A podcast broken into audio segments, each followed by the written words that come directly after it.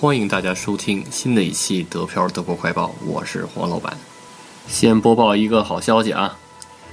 四月三日，被关了两个星期的默克尔总理终于解除隔离，重新回到工作岗位了。默克尔总理也厉害啊，经过三次检测都是阴性，这个让民众松了一口气，因为德国疫情期间的治理还得靠他，对吧？然后紧接着是四月二日晚间，就是昨天晚上，德国巴甫州。奥根市附近，一列搭载着十辆货运卡车的托运火车，在运行过程中，一大块混凝土板从正在接受拆除的大桥上坠落，然后摧毁了火车前方的铁轨，然后导致呢火车与混凝土板相撞。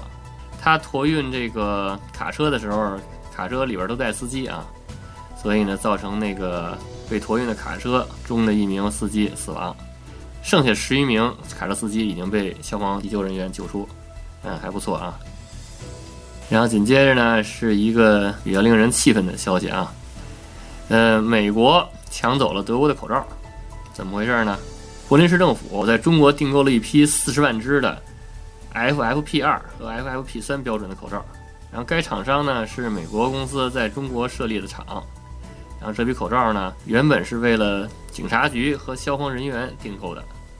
因为那个黄老板不也说了吗？就是警察，嗯，现在目前基本上都是那个不戴口罩执勤嘛，对吧？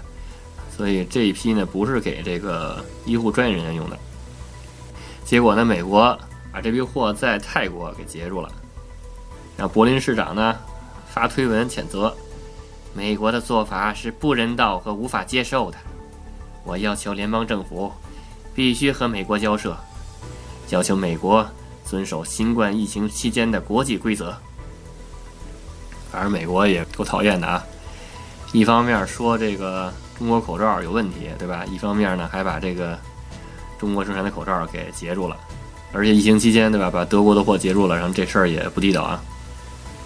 然后德国茶馆这里也是谴责美国这样的做法。好吧，今天的德国新闻快报我做完了。如果大家想加群，想跟黄老板和主播讨论的话，就加 D P I A O R A D I O 得票 Radio，就可以加群了，行吧？